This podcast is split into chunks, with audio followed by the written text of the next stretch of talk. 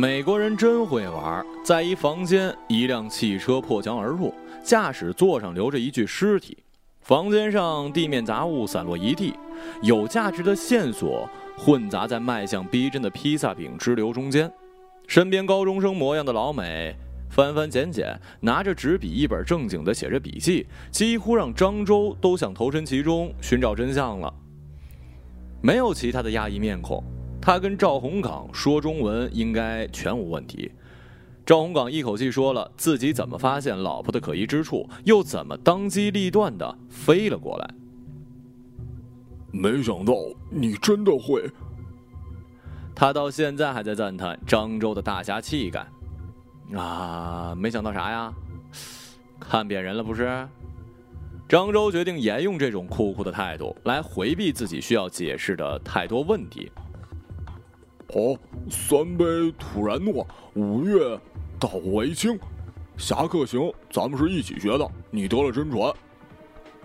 赵洪岗一惊一乍的样子，让美国高中生回头看了一眼。张周借机让他轻点自己则轻声细语，含糊其辞的把自己怎么发现刘万里的行踪和跟踪而来的事一笔带过。CSI 互动游戏这时已经渐入佳境，参观者纷纷举出一件一件证物，在电脑屏幕前检验自己的猜想。这屋子甚至还专门设了一间实验室，穿白大褂的工作人员呢，在里面指挥着参观者煞有介事的鉴定指纹、化验血型。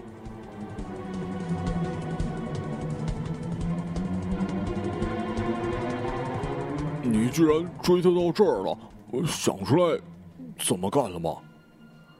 赵洪岗问出这问题的时候，也终于压低了声音。张周则莫测高深了半天，只回了一句：“呃，伺机而动。”那好好看看吧。赵洪岗用手指了指解剖台，台上是一具朝下的尸体，在绿色光线的扫描下泛着诡异的光。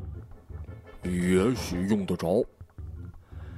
张周心头有一千行省略号掠过，却不知道直接扭头走，会不会暴露自己根本没有诚意杀人呢？这时候，解包台旁边一个瞅过他们的白人小男生冲他们微微一笑，咬字清晰、四声准确的吐出了一句：“十不杀一人，千里不留行。”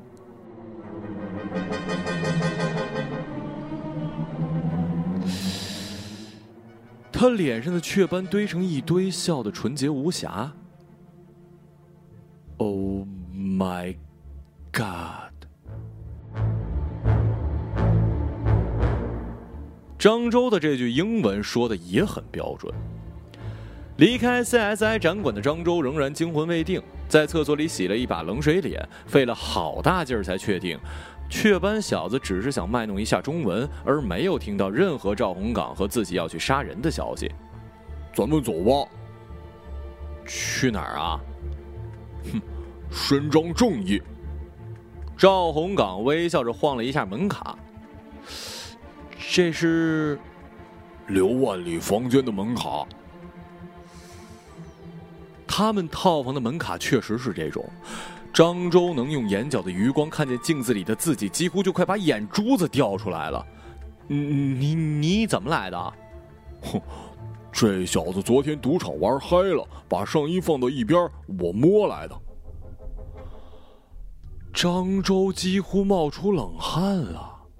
原来昨天自己离开刘万里搞那点金融活动的时候，赵洪刚已经玩过这一手了。自己得多走运，没被他撞见啊！不过想了想，还是赵洪岗更走运，在赌场里当扒手，要是被监控发现，没准就得剁手了。这一点赵洪岗自己也知道，所以现在正得意洋洋，自以为是无所不能的超人呢。收起门卡，拉上上衣衣链，脸上挂上神秘的笑，继续向张周献宝。张周瞅了一眼，瞧见了一截暗红色的木把手。红岗，你这是哪儿来的呀？赵红岗把拉链拉上，笑得更得意了。这是拉斯维加斯吗？门童千万不要认出我，千万不要认出我，千万不要让赵红岗看出我确实就是这里的客人。走进 LOFT 套房大门的时候，张周在心里暗暗的祈祷。他多虑了，亚洲人面孔对于西方人来说都差不多，而门童的微笑更是时时刻刻都一模一样。赵洪岗装作从容自信，根本就没空管张周。幸好，在刚才走出厕所的时候，张周冒着可疑的风险，又假装闹肚子折了回去，给刘万里拨了一电话。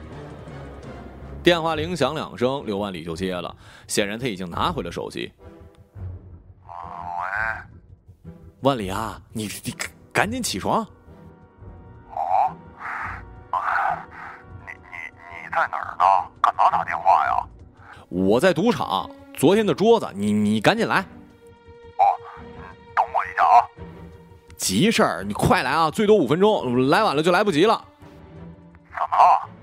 来不及，你来了就知道了。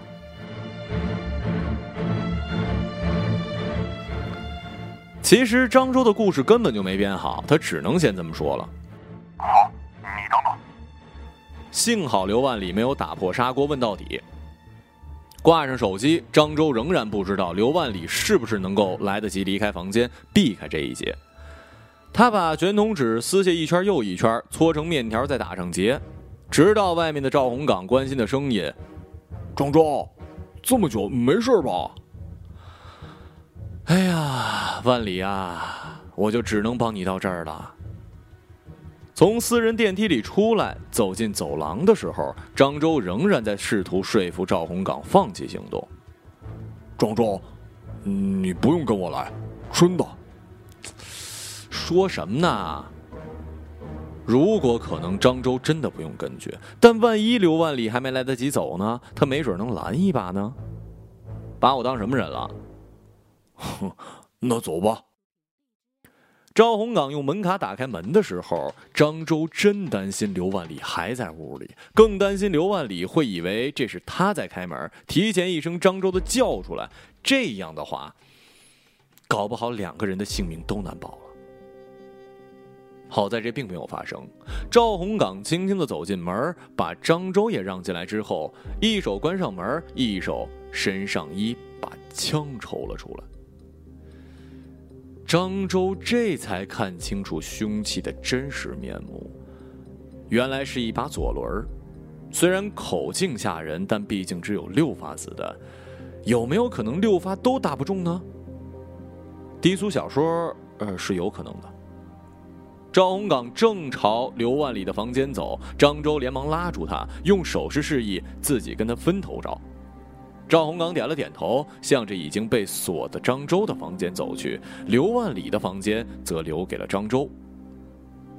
张周这么做是因为警报还没解除，刘万里万一还在卧室，万一真是这样，张周起码可以先撞见，又可以怎么办？把他往床底下塞？张周已经来不及想那么多了，只能走一步算一步。尽管做好了最坏的心理准备，等真的打开刘万里卧室的时候，目睹的情景，张周还是说了一声：“我操！”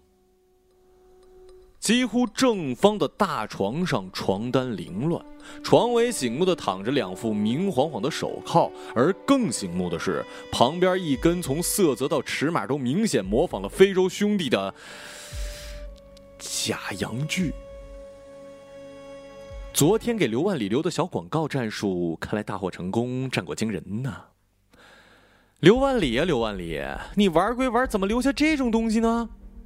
张周刚问完这么一句，脑补了一下刘万里接到电话，匆匆忙忙把一洋妞从床上赶下去，连衣服和吃饭家伙都不让人拿好，就塞钱让他赶紧走的画面了。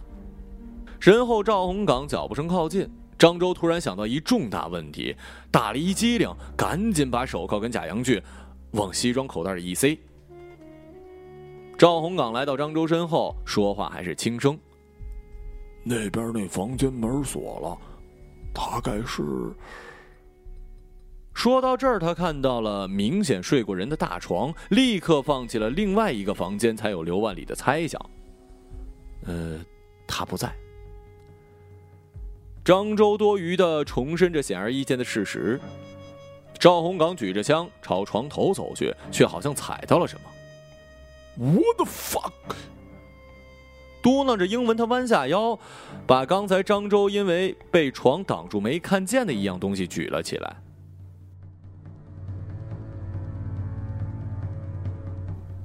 一条好多皮带跟铁环穿起来的器具，或者说是衣服。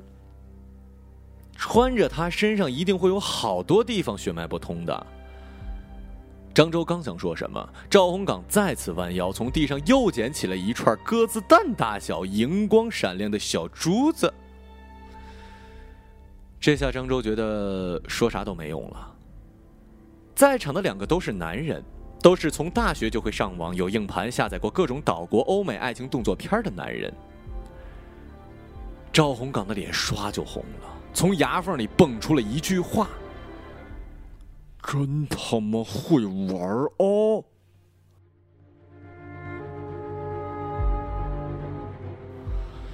不用说了，他一定以为这是刘万里跟自己老婆马玉婷一夜春宵的结果。常州刚才会藏起另外两件证物，担心的就是这个。目睹赵洪岗的表情，张周有一瞬间的冲动，很想不顾一切的用手机通知刘万里赶紧跑。但手机其实已经关机了，恰恰就是为了怕没在赌场找到张周的刘万里会不耐烦的打过来。哎呀，自作孽不可活呀！赵洪岗理所当然的想守株待兔，在房间里等着刘万里回来。时间一分一秒的流逝，坐在床上的张周觉得这比玩《植物大战僵尸》等体力恢复还难熬呢。赌场里的刘万里没找到张周，又打不通他电话，随时可能回到房间。而面对他的是以为他刚跟自己老婆 cos 过五十度灰的手握手枪的赵红岗。六发子弹打不打得死人已经不重要了。赵洪岗现在那架势，用什么都能把人给打死。张周觉得自己无论如何都应该做点什么，别的不提，毕竟刘万里光昨天一晚上就让他挣了几千美元。美元？灵光乍现的张周想到了一根救命稻草。洪岗，你真打算自己动手啊？赵洪岗从窗边转过身，点了点头。故意沉默几秒，张周接着说：“嗯，你之前说过会帮我照顾父母的。”赵洪岗一愣，显然挺意外张周这时候提这茬，嗯了一声，又点了点头。张周故再次沉默了几秒，接着说：“这次我跟着刘万里来这儿，把积蓄都花光了。”放心，兄弟，我一定把钱补给你。我不是问你要钱，我知道这不是，但钱不是万能的呀。哦哦哦！爹妈少说还有十几年好活，再遇上点事儿，光有钱有什么用啊？张周索性趁热打铁。再说了，二十年前一千块叫钱，现在呢？老人家理不了财，现在骗子又多。你是说，我是说你呀，还是把枪给我？你得好好活着，替我尽孝啊！赵洪岗犹豫着，在张周看来，赵洪岗犹豫了足有天荒地老那么久，而他还是坚定不移的伸开手掌，比任何地铁乞丐都真诚，都坚定。终于，赵洪岗把枪递了过来。兄弟，赵洪岗的脸上挂着逼人去送死的人固有的不忍和虚伪。什么也别说了，接过左轮手枪的张周恨不得立刻把它扔了，但还是得像一个真正准备用它去打人的新手一样，装作很感兴趣的研究一下。这是保险，拨一下就开了。需要撞锤吗？不用，我开保险以后扣扳机就能射击。拉这个是，拔出来就能换子弹。子弹呢？我屋里还有，你用不着吧？张周点点头，虽然让赵洪岗留着子弹有风险，但枪不在他手里就好办了。你该走了。张周想把赵洪岗先打发，再处理这支麻烦的枪。他刚站起身，突然又停住了。不对啊，怎么了？我们刚才来的时候应该被摄像头拍到了。是啊，你他妈才想起来啊！所以我回不回去都一样了。赵洪岗说完，做事就要坐在张周的身旁，一副破罐破摔的模样。走，走，对呀，你都说被人看见了，不走干嘛呀？可是这机会，既然知道他住这儿，机会多的是，下回再来。可是他们知道你的话，还是会知道我跟你是一伙的。哎呀，他们不可能知道是我。你想干的巧妙点儿，完全可以呀！干嘛傻乎乎的顶着摄像头上门啊？找机会放冷枪多好啊！美国警察破个案子多慢，你又不是不知道。三个月一过就没事儿了。赵洪岗终于被说服，点了点头，顺从的跟着脚步迅速的张周往外走。啊，对了，他们的门卡不还在你这儿吗？你把门卡给我，说不定用得上。哦哦，门卡也拿回来了，完美。张周最担心的是一出门在走廊上碰见刘万里，幸好这种事儿只会在电影里发生。于是当务之急就变成了尽快的甩掉赵洪岗，跟刘万里会合，找机会把枪处理掉。下了电梯，张周跟赵洪岗回到了普通客房的大堂。接下来我们一起行动吧。你住哪儿啊？想什么呢？你不能跟我一起，能躲多远躲多远。这是赌场，哪儿都有摄像头。哦哦哦，赶紧走吧。好不容易张周把赵洪刚给打发了，目送他走出视线，赶紧打开手机，同时往赌场的方向走，一边想着跟刘万里怎么把故事给圆喽。果然，手机铃没多久就响了，居然还是赵红岗打来的。干嘛呀？剩下的子弹你要吗？嗯，你还有多少啊？两盒，一盒五十。真够狠的啊你！你当刘万里是基诺里维斯会躲子弹啊？有备无患，我给你拿过去。你住哪房间啊？赵红岗这一问把张周给问住了，总不见得跟他说我就住刚才那房间吧？这时候拒绝已经很可疑了。再说这小子拿着子弹，终究是一祸害。张周把心一横，呃，呃，二三零二。挂了赵洪岗的电话，张周立刻给马玉婷发了条短信：“快来俱乐部。”迟疑了一下，又加上仨字儿：“想你，急。”马玉婷很快回了一个好跟笑脸儿。张周松了口气，还是小心的给赵洪岗补上消息，让他过半个小时之后再来二三零二，并嘱咐他月后删除，并嘱咐他月后删除。事实证明，这太英明了。张周躲在与楼梯反向的走廊转角，目睹马玉婷走出房间，是在一刻钟之后。然后他立刻用门卡闯进了二三零二，把女人的东西都收拾到橱柜，足足用了十分钟。然后赵洪岗就非常有礼貌的提前到了。千钧一发呀！赵洪岗掏出一盒子弹，我觉得一盒够了吧。张周简直无法反驳呀。接过子弹，张周把它放进了冰箱，然后就等着赵洪岗赶紧滚蛋。刚才的一幕又要重演，只不过现在关手机躲避的对象除了刘万里，又多了一个马玉婷。张周特意选了人很多的俱乐部，让他可以多找一会儿。房费没问题吧？没问题，哎，这房费不是跟国内差不多吗？张周把挤压一早的不耐烦释放在了脸上。我得洗洗澡了，要不然……哦，我先走。哎呀。总算走了，可赵洪岗走到玄关的路上又停了下来，倒退两步，扭头看向右侧的衣橱。衣橱缝里露出一小片带着蕾丝的织物，鬼知道属于什么衣服啊？呃，这个是……别解释了，兄弟。赵洪岗用一种无比同情、无比理解的眼神看着张周，我懂。保重身体。随后还拍了拍他肩膀。张周木然的笑笑：“，你老婆要是这么体贴人就好了。”送别了赵洪岗，张周手脚麻利的把衣橱打开，把那条闯祸的内裤跟其他衣服归位。他要赶紧把这里恢复原样，然后赶到俱乐部应付一下还没起疑的马玉婷。他觉得自己今天几乎把一辈子的心理素质都用完了，而这个时候，门开了。果然你是调虎离山呀！想给我什么惊喜呀？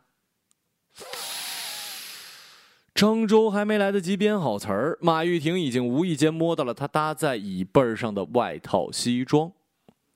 哎哎，那个，张周没来得及阻止，马玉婷已经把那支手枪抽了出来。他疑惑的看着张周，张周脑子飞转，该怎么解释？而马玉婷没停手，抽枪时发出的金属碰撞让他接着掏他的口袋。他又摸到了啥？Oh my god！马玉婷摸到了一副手铐，那副张周替刘万里收起来的手铐，接着是另一副。马玉婷脸上的表情更疑惑了。然而这不算完，这只是内插袋，下摆口袋还沉甸甸的晃着呢。马玉婷终于把那根黑又硬翻了出来。这下，他终于明白了。讨厌，你原来喜欢这个呀！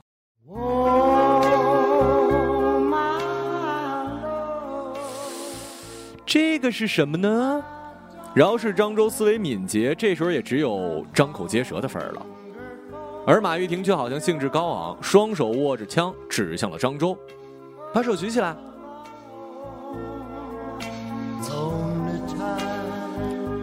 别瞎玩，危危危危险！演的好啊，你有权利保持沉默。马玉婷用枪指着张周，把他逼回床上，用匪夷所思的麻利把他的两只手分别与床靠住。除非你打算说爱我。原来他是把这当角色扮演的道具了。玉婷，不要叫我玉婷。马玉婷再次俯下身，手里拿着黑又硬的样子，让张周害怕。他这是要干嘛呀？那看起来挺脏的呀。呃，不过要用你就请便，我不拦着你。他舔了舔嘴唇，又舔了舔那个，表情挺诱人。不过，他这是要贱人，叫我女王。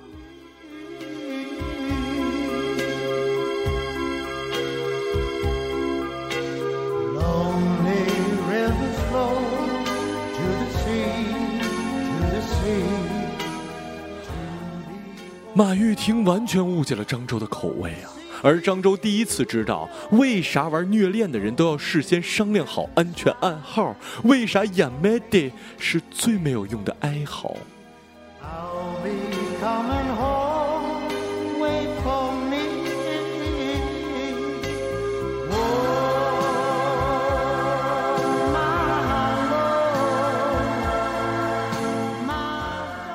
半个小时之后，额头上粘着一丝湿发的马玉婷面色凝重。你真的没有钥匙啊？仍被扣在床上，眼角已经湿润的张周摇了摇头。无奈的马玉婷只好拿起床头电话，操着机场人员纯正的口音说：“呃，你好，这里是二三零二，情况是这样的。”张周听到这儿，剩下的内容就我听不懂，也不想听了。回到自己房间，已经是下午五点了。你上哪儿去了？打开套房，刘万里问。张周有一搭没一搭，必须咬紧牙关，拼尽全力掩饰走路时的一瘸一拐。一步步艰难的挪向房门的途中，张周不禁回想起昨天围观赌博的人，居然以为他们是 gay。gay，太抬举我的承受能力了。去哪儿了？我去赌场找你半天没找着啊！是，张周欠刘万里一解释。但他实在太心力交瘁，没力气任何解释了。怎么了？生气了？生气？嗯，这是个好解释啊。张周索性发大力把自己扔进沙发。你可以啊，刘万里。说什么兄弟？什么同生共死啊？老子眼巴巴等你团战，你倒好。不好意思啊，接到你电话刚睡醒，应该没晚很久啊。刚睡醒，这是什么呀？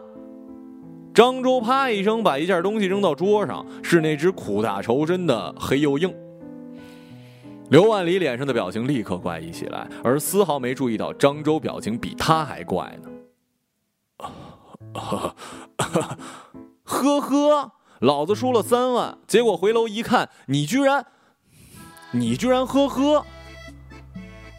如果米高梅酒店经验丰富的客户人员没有把那两副手铐用大力钳剪断，张周现在真想把他们也拍在桌上，加强气势。啊，不好意思啊，兄弟，也也就三万嘛。美元，美元就是王八蛋。哎，对了。你哪儿来的钱啊？你给我的卡呀？哦，哦哦。说到这儿，他们就只能和好了。但张周还是借机提出条件：我们别在这儿住了，手气不好。哦，行。刘万里爽快答应，让张周有点后悔。怎么不直接建议离开拉斯维加斯呢？嗨，算了。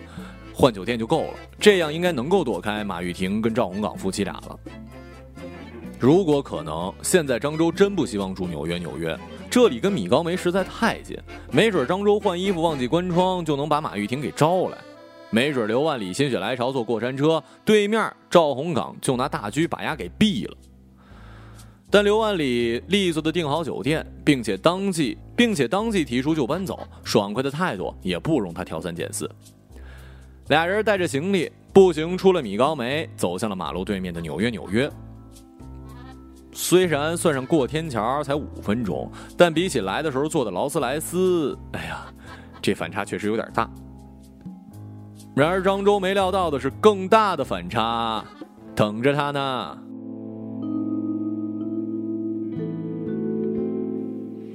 他们开了两个标房，而不是套房。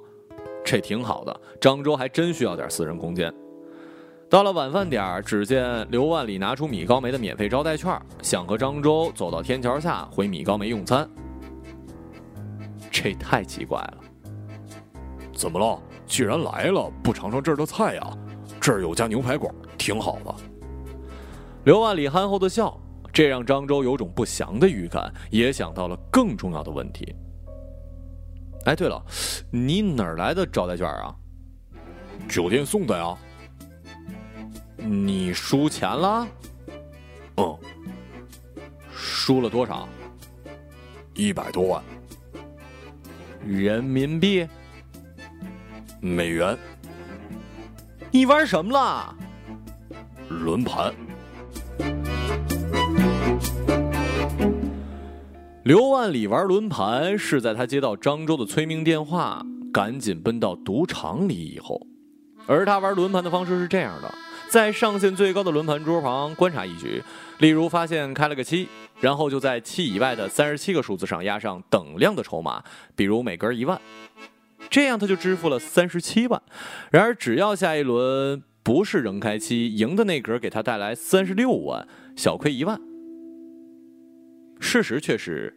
没有开七，开了十五，于是刘万里又在除去七跟十五的格子下都下了两万，这次开出二十一，收支平衡，不亏不赚。接下来除了七、十五、二十一之外，三十五个格子里各下三万，这次开了二，他赢了三万。然后他就在二、七、十五、二十一之外的三十四个盒子放了四万，开出十三，他赢了四万。然后他就在二七、十三、十五、二十一之外的三十三个盒子里下了五万，然后，然后就没了。轮盘停在了七，又一个七，短短七八分钟，一百五十多万没了。你觉得他们会是作弊吗？在讲述这个忧伤故事的时候，刘万里似乎才第一次认真的思考这个问题。嗯，你是怎么做到上市公司高管的呀？张周觉得简直没有话好讲了。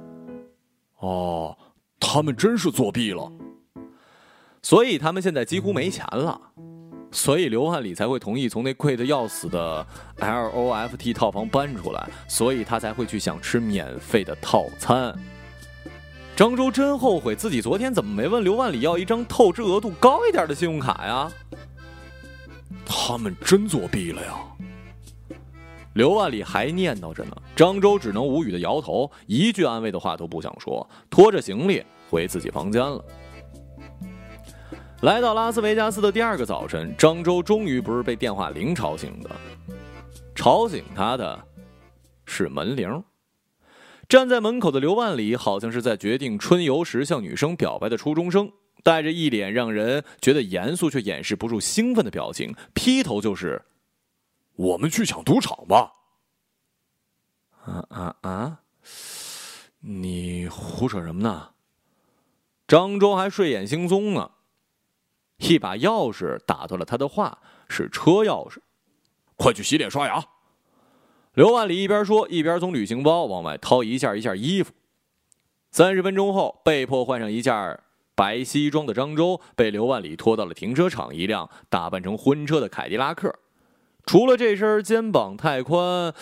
脖子太长、领子太紧的衣服，还有副驾驶摆着一顶爆炸头假发。刘万里没从那旅行包拿出任何东西。所以你的意思是，你去抢赌场，让我开车去接你？对呀，你看这伪装多好，他们一定想不到我们会用婚车。怎么样啊？刘万里从后排探出脑袋，征求张周对自己打扮的意见，差点没让张周把早上没吃的早餐也吐出来。他一身粉色的伴娘礼服，涂了一层唇膏，头上戴了一顶棕色假发，假睫毛安装的摇摇欲坠，胸前不知道什么科技手段垫出了两团，历经双手不断的调整，仍然不自然。张周看了刘万里三秒，不是有镜子吗？哦，对对对对对。刘万里认真的照镜子，然而并没有觉得有什么不妥。现在张周相信了，绝症真的会把人的智力、羞耻心跟审美全盘清零的呀。刘万里又整理了一遍假发跟假胸，开门就要下车。哎，等等等等等等等，你你你你你再说说。非常简单，你就等我信号，然后车开到地面，接上我走人。我我不是说我，我是说你。你就这么去抢赌场啊？对啊。你用什么枪啊？我就挎着包，直接进赌场。一会儿换钱的时候，告诉出纳小姐我包里有炸弹，把钱交出来。那人家就给你啊？干嘛冒险不给啊？他们都有保险，保险公司会赔钱的。而且我小声说，一点都不声张，要的又不多，就把我输掉的拿回来。他们要是报警，惊动了顾客，损失生意都不止这点的。疯狂的人呢是难以说服的，往往在于他们的某些话不是一点道理都没有。你你你别疯了好吗，老刘？别疯了！你忘了我们是来干什么的？都是一条腿入土的人，不发疯我们能干什么？张周无法反驳，刘万里笑了，下了车。走了。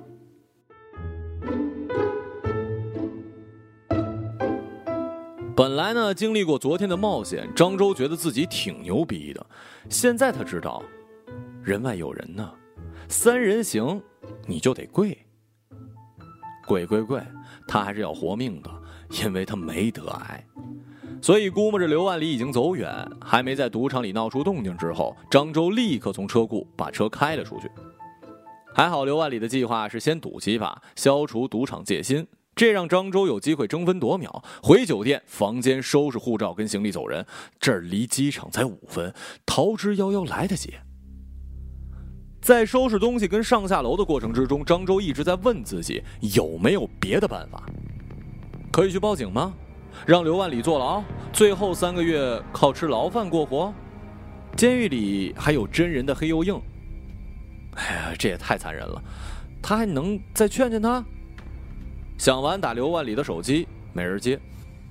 也许赌场太吵，也许他已经被抓了。这次走捷径，用不着像来时那样刻意沿着拉斯维加斯大道看光景。出门沿着大道开到红绿灯，左转沿着大街一直开，要不了五分钟就到机场。这是 iPad mini 告诉张周的路线。Pad 是刘万里送的。也许是想到了这一点，当红绿灯可以左转的时候，张周却鬼使神差的掉了一头，开到了米高梅的门前。此时刘万里当然没回他消息，也没有给他信号。张周不敢冒险冲进赌场，他只敢坐在驾驶座，尽力的伸出头往酒店的大门张望。这也看不出动静啊，要再待久一点吗？不，别傻了，你不等谁？我不等谁。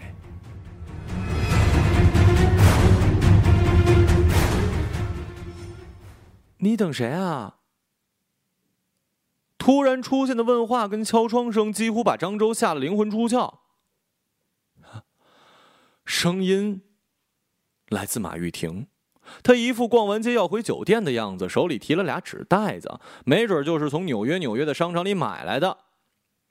等，这这，等你啊！张周刚说完，就想抽自己一大嘴巴。虽然这是唯一合理的答案了。马玉婷嫣然一笑，脸上居然浮现出了用手铐扮女警时都未出现的红晕。你真坏！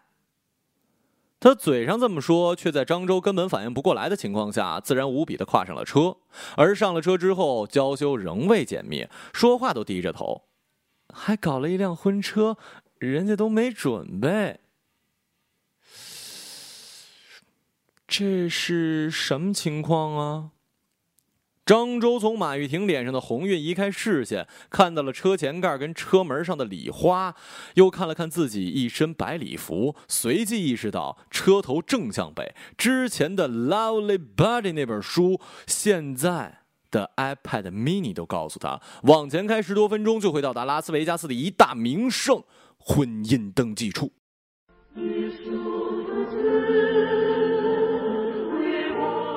呃，是啊，张周，除了我想跟你结婚以外，你还能怎么解释目前的情况嘞？张周开的凯迪拉克 ATS 是刘万里在租车行定下来的，车龄三年才开了五千英里，日租金六百美元。每五次出宫就有三次充当婚车，除了拉斯维加斯城内，周围的景点无不跑过，大峡谷也去过七八次。现在被一双亚洲新手战战兢兢、拖泥带水、半死不活的开在大路上，心中好生不爽。而那台盖在皮盖上休眠的 Pad 正在纳闷，为啥距离机场的道路如此简单好走，这个男人还是开车开这么远呢？若有给机械写历史的人记载此事，多半就会这么写了。然而，我们只能记录人的历史。此时的张周一边拧开收音机播放音乐，一边在向北行驶的道路上飞快地想着怎么才能得体地向马玉婷澄清误会。音乐只是为了让马玉婷减少开口说话，打扰他的思路。经过一天多来的锻炼，他相信自己不受打扰的话，总能想到办法。然而，打扰还是来了，电话铃响了起来。张周立刻想到是刘万里打来的，也许他真的得手，正在等待自己去接应。为了不让马玉婷看见，他连看一看来电人都来不及，赶紧接起电话贴住耳朵。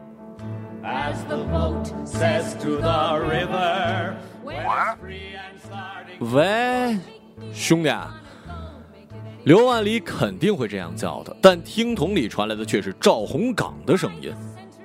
忙啥呢？带你老婆结婚呢啊？没忙啥，怎么了？我现在找到我老婆了，她上了一辆车，我正跟着她呢。什么？刘万里以为张周听不清，放大了嗓门我老婆上了一辆车，可能是刘万里开的，我也租了车，正跟着呢。你啊。嗯，我不是说交给我了吗？张周几乎失控，但是还是小心翼翼的选择措辞，不让马玉婷听出来什么毛病。我怕你把他们跟丢了。你跟着他们也没用啊！我又买了支枪。什么？我说我又买了支枪。嗓门大的不得不让张周减小了音量。拉斯维加斯街上怎么就没有懂中文的巡警把他给抓起来呢？为啥呀？买枪的哥们说我是老客户，打八折。可以说这是中国人对于打折无抵抗力的陋习使然吗？张周在前面的一个路口转了向，同时试探的问：“你觉得呃，他们要要去哪儿啊？”电话那头汇报非常正确，错不了。赵洪岗确实就在他们车的后面，只是还没有看开车的就是张周。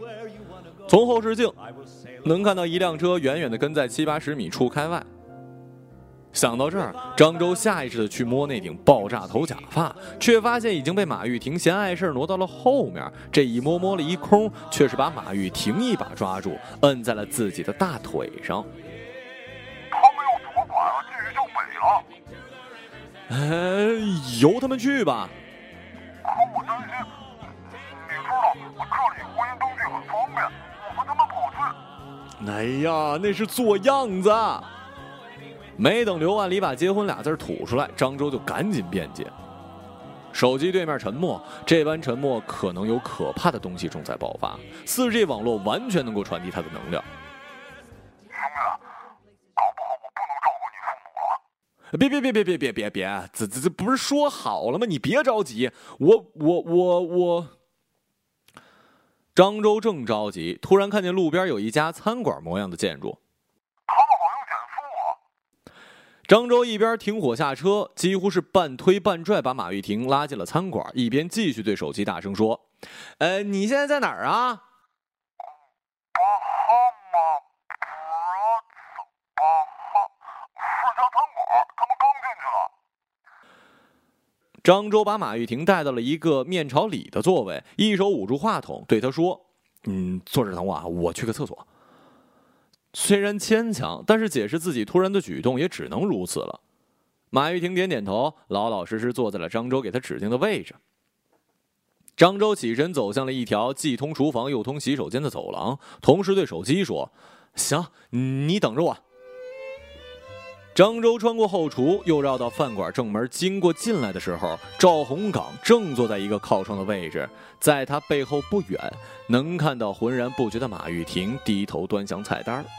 张周赶紧走过去，坐在了赵洪岗对面，确保他的身影能把马玉婷的视线给挡住。兄弟，你来的真快啊！张周点点头，竖起服务员送来的菜单，进一步遮住自己的脸。赵洪岗也被他的这份谨慎影响了，说话非常小声。就在我背后。啊，我看到了，就一个人呢。我进来就没看到刘万里。会不会是别人啊？别人？不是他还有谁啊？哎呀，这样就放心了。张周突然皱眉，我也去下厕所，你在这等我啊。随后不等刘万里回答，站起身，从盯着菜单马玉婷看不见的路线，第二次走向了走廊。这次他仍然没去厕所，去的还是后厨。高瘦的红发青年帮工跟胳膊纹身的墨西哥人第二次看见这个不速之客旁若无人的横穿他们的领地，哪怕觉得这张东方的面孔再高深莫测，也忍不住出言询问。张周眉头一皱，竖起一根食指在唇边，同时威严而自然地掏出手机，打起了电话。厨师一时不知道他葫芦里卖什么药，于是各个缄口。在这城市讨生活，人人都学会少问少说。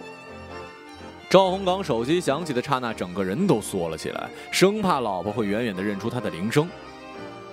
其实他用的是苹果默认的。喂，怎么了？来厕所，快，想帮忙。赵洪岗一激灵，摸了摸怀里新配的手枪，随即起身，一手握着手机贴在耳朵，说了两声“喂喂”，才发现张周已经挂了。于是他向被呼叫支援的警察，快步而不失小心向厕所指示牌的方向走去。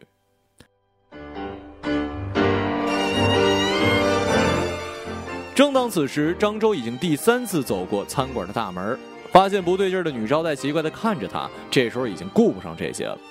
张周三步两步走向马玉婷，一把拽起她胳膊，把她吓了一跳。怎么了？走。张周不由分说，非常般的把马玉婷拽离座位，同时扔下十美元，不知算小费还是算是打扰厨师的道歉。在把凯迪拉克发动起来重新上路之前，张周已经把手机关了。去他妈的刘万里！去他妈的赵红岗！老子不玩了！这么想的张周，把车头转向了来时的路。哎，你这是去哪儿啊？去他妈的马玉婷吧！张周没这样回答，而是毫不客气的说：“送你回去。”回去？你不是？我不是要跟你结婚。干干脆脆，想说啥就说啥，这是这么多天以来的第一次呀。马玉婷呆了，好像不明白身边这个男人怎么了。张周自己也不明白自己到底怎么了。我只是在同学会上撒了一谎而已啊！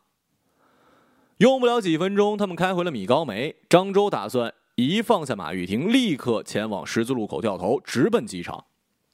就在他刚把车停稳，一个女人远远的从酒店向他的车跑来，打断了他准备与马玉婷说的驱赶与告别的台词。确切的说，不是一个女人，而是女装的。刘万里，他会如此醒目，除了这失败的义庄之外，还要归功于手里拿着一个鼓鼓囊囊的旅行袋。张周下巴都快掉地上了，一眨眼，喜气洋洋的刘万里已经飞快的坐了进来，嘴里囔囔：“我还怕你自己走了呢。”哎哎，马玉婷，刘万里。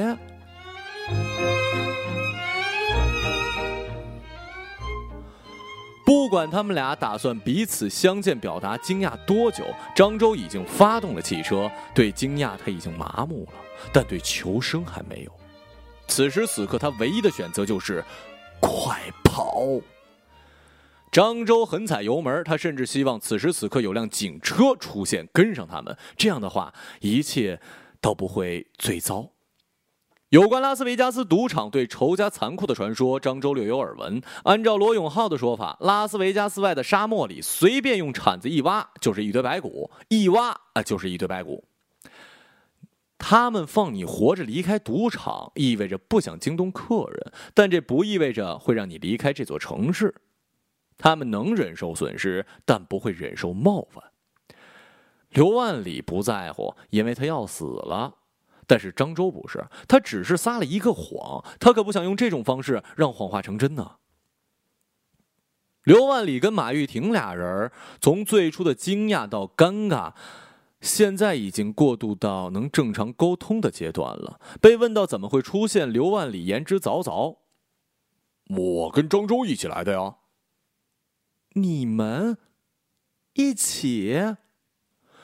马玉婷立刻调动了她本来不丰富，但是最近一段时间突然发育起来的想象力，一切信息碎片全部在助纣为虐。婚车并不是借自己的，两个男人奇怪的装扮，昨天张周奇怪的姓氏号，难道你们是？你想哪儿去了？我这这家伙也有绝症，我是陪他来玩来了。张周忍不住怒吼了，而且用的是“野”字。马玉婷立刻用询问的眼神望向了刘万里，见对方并不否认，这时眼神变成了同情。原来你也……嗯。刘万里表情凝重，此时他已经卸了一半妆，结果比没卸还难看。如果有时间，张周真想看一看刘万里会不会因为身患绝症而让马玉婷在内心召唤出一份真爱。这份爱对自己的比一比，哪个才是版本最高、明星同款呢？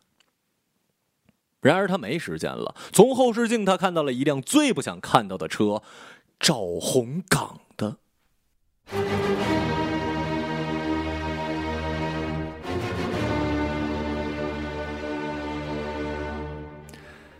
大前提：赵洪岗拿着枪找着和马玉婷同车的刘万里。小前提，现在马玉婷就跟刘万里在同车，而司机是他张周。刚刚在餐馆使欺诈骗了赵洪岗的张周。结论：三个都该死。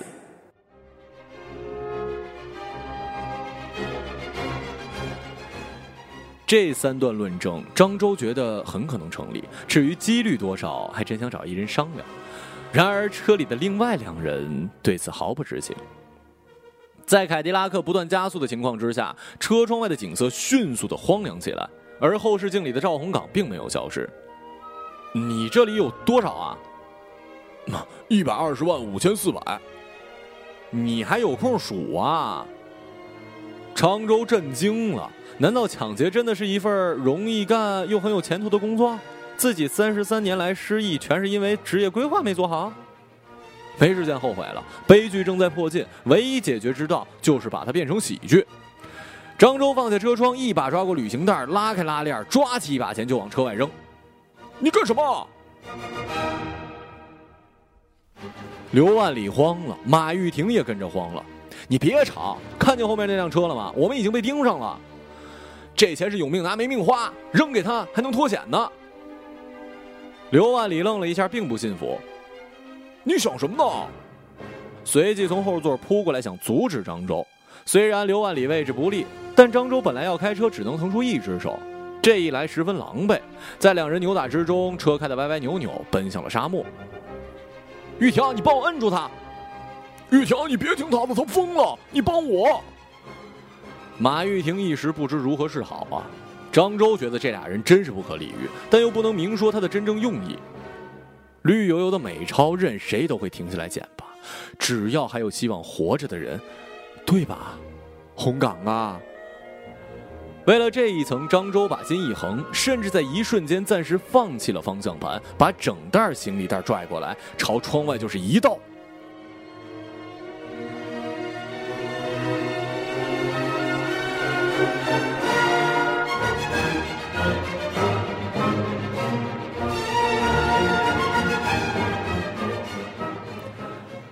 钞票漫天飞舞，像婚礼上小礼炮爆发出的纸花。刘万里大吼，手舞足蹈的捶打张周。疯子，要钱不要命是不是？没命了还怎么要钱？张周心里暗骂。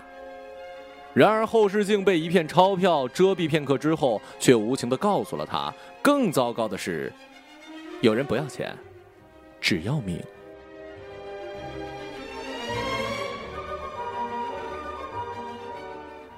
与此同时，赵洪岗心头一团烈火被浇了油。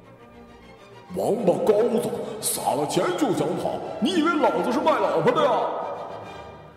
于是乎，张周失望的从后视镜看到赵洪岗速度未减，反而是车上的猎豹越来越清晰可见。一个走神的功夫，加上刘万里的干扰，张周把车开出了车道。拿了驾照甚少开车的他经验不足，猛踩刹车却让车。更加失控了。最终，他们撞上一堆仙人掌。这在沙漠中可能出现的障碍物里，应该已经算是最好的了吧？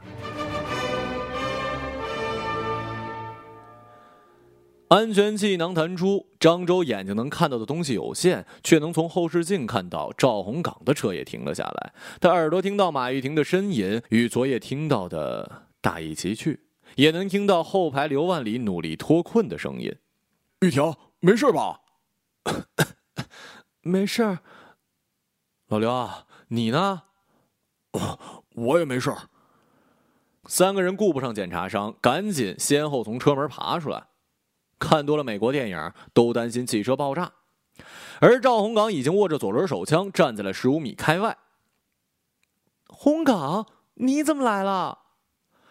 赵洪岗冲他摇了摇头，表示不屑回答这种傻问题，而他的视线只在刘万里跟张周两个人脸上划来划去。你背叛我！最后，他还是对张周先说了话：“叛徒永远比敌人更可怕。”洪岗，我是不想你做傻事儿，所以你打算怎么样？给这对奸夫淫妇当保镖？你不想帮忙，可以不管这件事儿。我说过你可以置身事外的，可你骗我。置身事外，你不是还得做傻事儿吗？所以我才骗了你。你怎么不明白呢？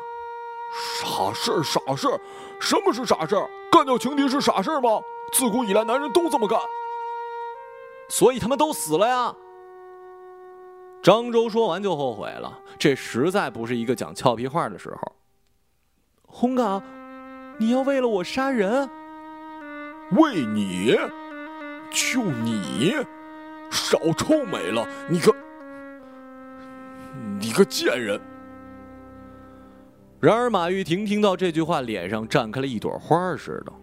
所以你不管张周在路上撒了多少美元，都要追着我们。废话，有钱了不起啊？有钱就能。赵洪岗一句话没说完，马玉婷已经一个箭步扑到他怀里，完全不顾赵洪岗手里握着枪。赵洪岗吓了一跳，以为这是三人要垂死挣扎的信号，却发现马玉婷已经把一张嘴唇捂了上来，而身体也开始在怀里扭动。至于另外两个男人，毫无举动。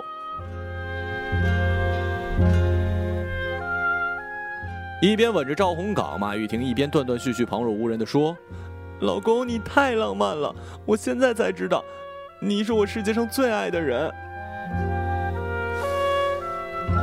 热情程度让张周跟刘万里两个跟他有过肌肤之亲的男人都看呆了。刘万里悄悄的问张周：“这是演技啊？”不知道。如果是。能拿奥斯卡了吧？哼，奥斯卡不敢说，拉斯维加斯演个秀没问题。赵洪岗好不容易把马玉婷拉开，脸上已经多了好几个口红印儿。别以为来这套我就会放过你。没事儿，不放过就不放过吧。之前我瞎了眼，你想怎么处置都行。这一来，赵洪岗对马玉婷真是没辙了，只好转移目光，盯上了刘万里。张周一见不妙，连忙说：“红岗，你不知道刘万里他……别说了，有什么好说的？要杀就杀，还怕他不成啊？”赵洪岗甩开马玉婷，刚刚印上唇印的脸浮出杀气，显得诡异而可怖。手里的枪重新举了起来，对准了刘万里：“你真不怕？怕？死都不怕，还用得着怕你呀？”我是跟玉婷睡过，怎么着了？你当年追人家的时候指天画地，如今整月整夜的不回家。我那是出差。再说你管得着吗？怎么管不着？就许你彩旗飘飘，你老婆就只配独守空房啊！你你个混蛋！赵洪岗拔开保险。一见这动作，张周跟刘万里知道他真的是要打算开枪了。张周正要开口，刘万里已经扭头对他说：“你可以说了，红岗，刘万里得了癌，只有三个月了。”什什么？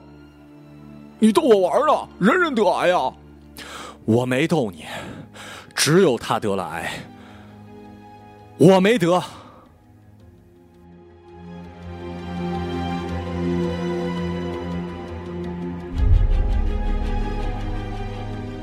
张周这一声在沙漠里回荡盘旋，嗡嗡直响。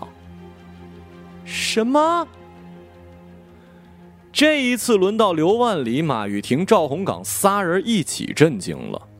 张周迅速把自己在同学会感到无聊、没法解释光头的问题，信口胡编了理由，结果谎越撒越大的过程说了一遍。真的？赵红岗仍然将信将疑。当然是真的，不信你可以去医院给他做检查，啊，对对对对对，也给我做做检查。赵洪岗握着枪，看起来相信了。你你你为什么不早说呀？因为，因为他请我陪他疯玩三个月，我还挺想去，但怕你看不起我。还有，张周再次抬起头，与马玉婷四目相对。从马玉婷的眼神里，他看出了一种恳求。还有，那天我说了我有绝症的时候，才发现有人关心我。等你跟我说了你的心事，老刘跟我说了他的秘密，我才觉得自己被需要。虽然只有那么一点点，但这种感觉真不坏。其实我们都需要别人的关心，也都希望自己被需要。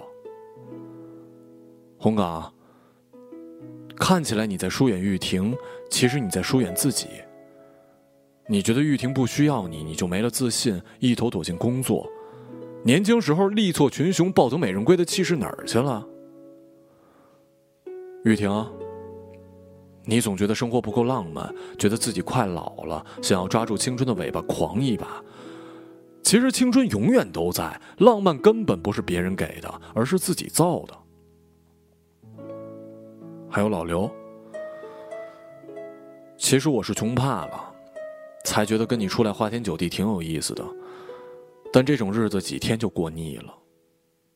你以前上学的时候不是总挂在嘴上说要把每一天当最后一天活吗？大家笑话你。其实是嫉妒你，怕你成功了，把我们这些胆小的人比下去。结果你真的让公司上了市，现在最后的日子真的来了。你想要的过法，应该不是这样的吧？漳州的一席发言，让其余三个人都沉默了。这几天里，他们彼此不知，却共同面对过生命和死亡，经历过欲望跟疯狂。此时此刻，一个坦然承认骗了他们的人所说的话，却让他们重新思考：自己是不是骗了自己呢？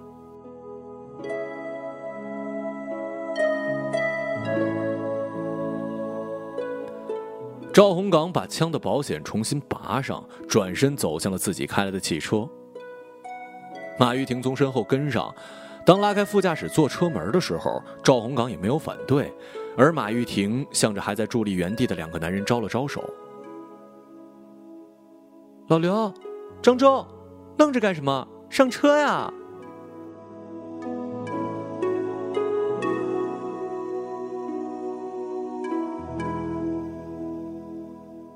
在侧对夕阳驶回拉斯维加斯的路上，四个人沉默了很久。最先打破沉默的是刘万里。庄周，啊，你刚才扔掉的钱，怎么了？我跟你说，你就别心疼了。破财消，那不是我抢的，是我赢的。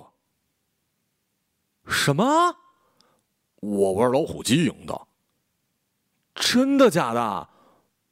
真的，不然我怎么记得清楚啊？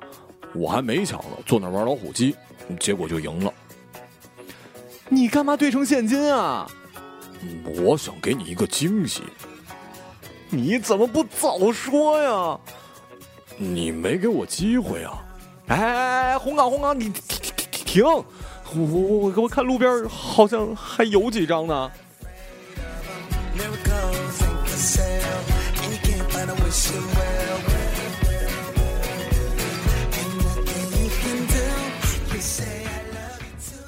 一个朗读者，马晓成。